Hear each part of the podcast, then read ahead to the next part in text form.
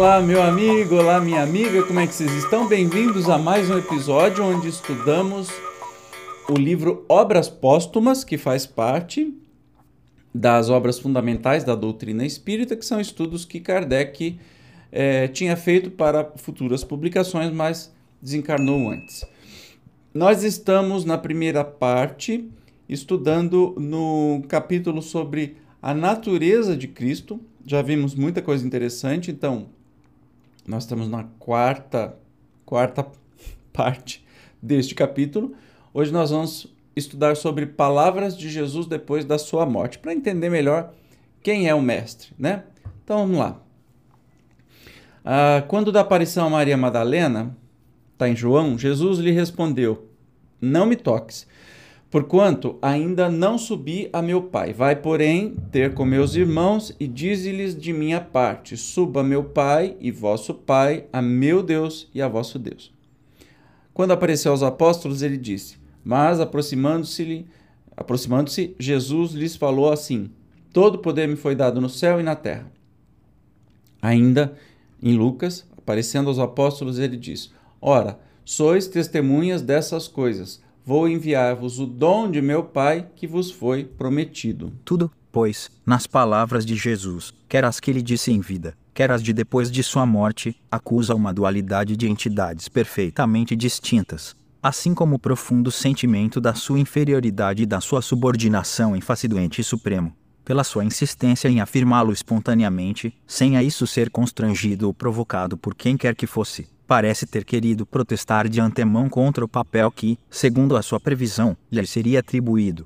Se houvesse guardado silêncio sobre a sua personalidade, o campo teria ficado aberto a todas as suposições, como a todos os sistemas. A precisão, porém, da sua linguagem afasta todas as incertezas. Que autoridade maior se pode pretender do que a das suas próprias palavras? Quando ele diz categoricamente: Eu sou ou não sou isto ou aquilo, quem ousaria arrogar-se o direito de desmenti-lo, embora para colocá-lo mais alto do que ele a si mesmo se coloca? Quem pode racionalmente pretender estar mais esclarecido do que ele sobre a sua própria natureza? Que interpretações podem prevalecer contra afirmações tão formais e multiplicadas como estas? Não vim de mim mesmo, mas aquele que me enviou é o único Deus verdadeiro. Foi de sua parte que vim. Digo o que vi junto a meu Pai. Não me cabe a mim vou-lo conceder, isso será para aqueles a quem meu pai o preparou. Vou para meu pai, porque meu pai é maior que eu. Por que me chamais de bom? Bom não há senão somente Deus. Não tenho falado por mim mesmo. Meu pai que me enviou foi quem me prescreveu por mandamento seu que devo dizer. A doutrina que prego não é minha, mas daquele que me enviou. A palavra que tenho ouvido não é minha, mas de meu pai que me enviou.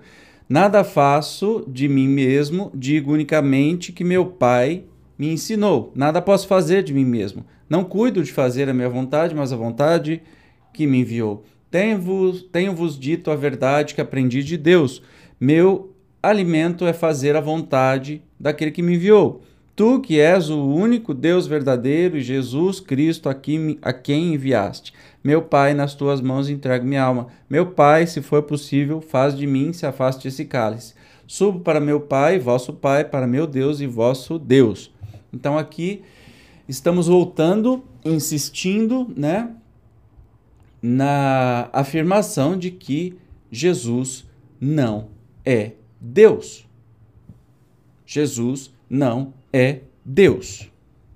Quando se leem tais palavras, fica-se a perguntar como ha podido vir, sequer, à mente de alguém a ideia de atribuir-lhes sentido diametralmente oposto ao que elas exprimem tão claramente, de conceber uma identificação completa, de natureza e de poder, entre o Senhor e aquele que se declara seu servidor. Neste grande processo, que dura quase 15 séculos, quais as peças de convicção? Os evangelhos, não há outras, os quais, no ponto em litígio, não dão lugar a qualquer equívoco.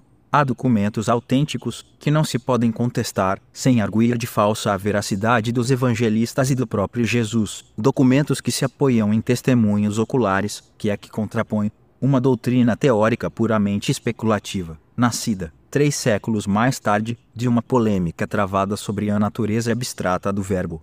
Doutrina essa rigorosamente combatida durante muitos séculos e que só prevaleceu pela pressão de um poder civil absoluto, Bom, é, é mais ou menos um complemento que a gente é, vem fazendo, né? discutindo essa natureza de Jesus, que não é que não é Deus, a divindade. Jesus não é Deus, é um irmão mais velho nosso e que veio nos ensinar a como chegar num caminho mais rapidamente, tá? No próximo episódio, nós vamos falar sobre a dupla natureza de Jesus, vamos discutir essa dupla natureza ou o que, que se trata essa dupla natureza.